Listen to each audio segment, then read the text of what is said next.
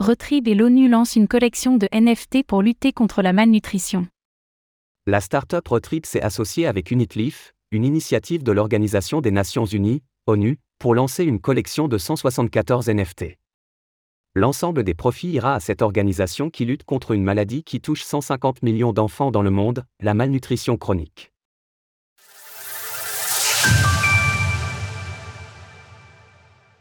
Des NFT pour lutter contre la malnutrition. Cette collection de tokens non fongibles, NFT, est officiellement mise à la vente ce vendredi 3 mars 2023. Issue d'une idée de Jérémy Le Petit, PDG de Retrib et d'une collaboration avec Unitleaf, une initiative de l'Organisation des Nations Unies, ONU, elle vise à lutter contre une maladie très répandue et pourtant peu connue, la malnutrition chronique. Baptisée 17 Goals for the Future, cette collection reprend les 17 objectifs de développement durable déterminés par l'ONU pour fournir un plan commun pour la paix et la prospérité des personnes et de la planète. Chaque objectif est représenté par deux œuvres d'art numérique projetant une version optimiste et une version dystopique de l'avenir.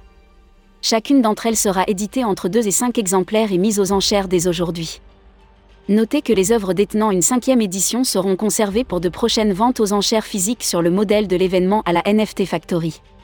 En effet, ce projet a été inauguré le 27 février à la NFT Factory à Paris, en présence des représentants de Retrib, d'Unitflife et du fonds UNCDF de l'ONU.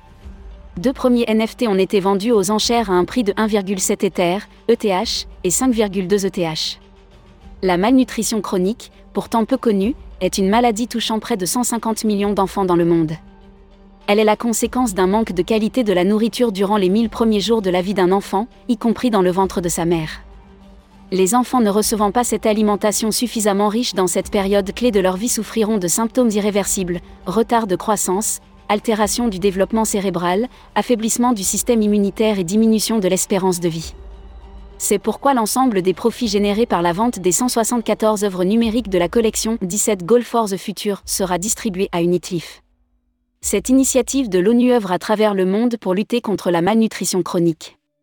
Retrouvez toutes les actualités crypto sur le site cryptost.fr.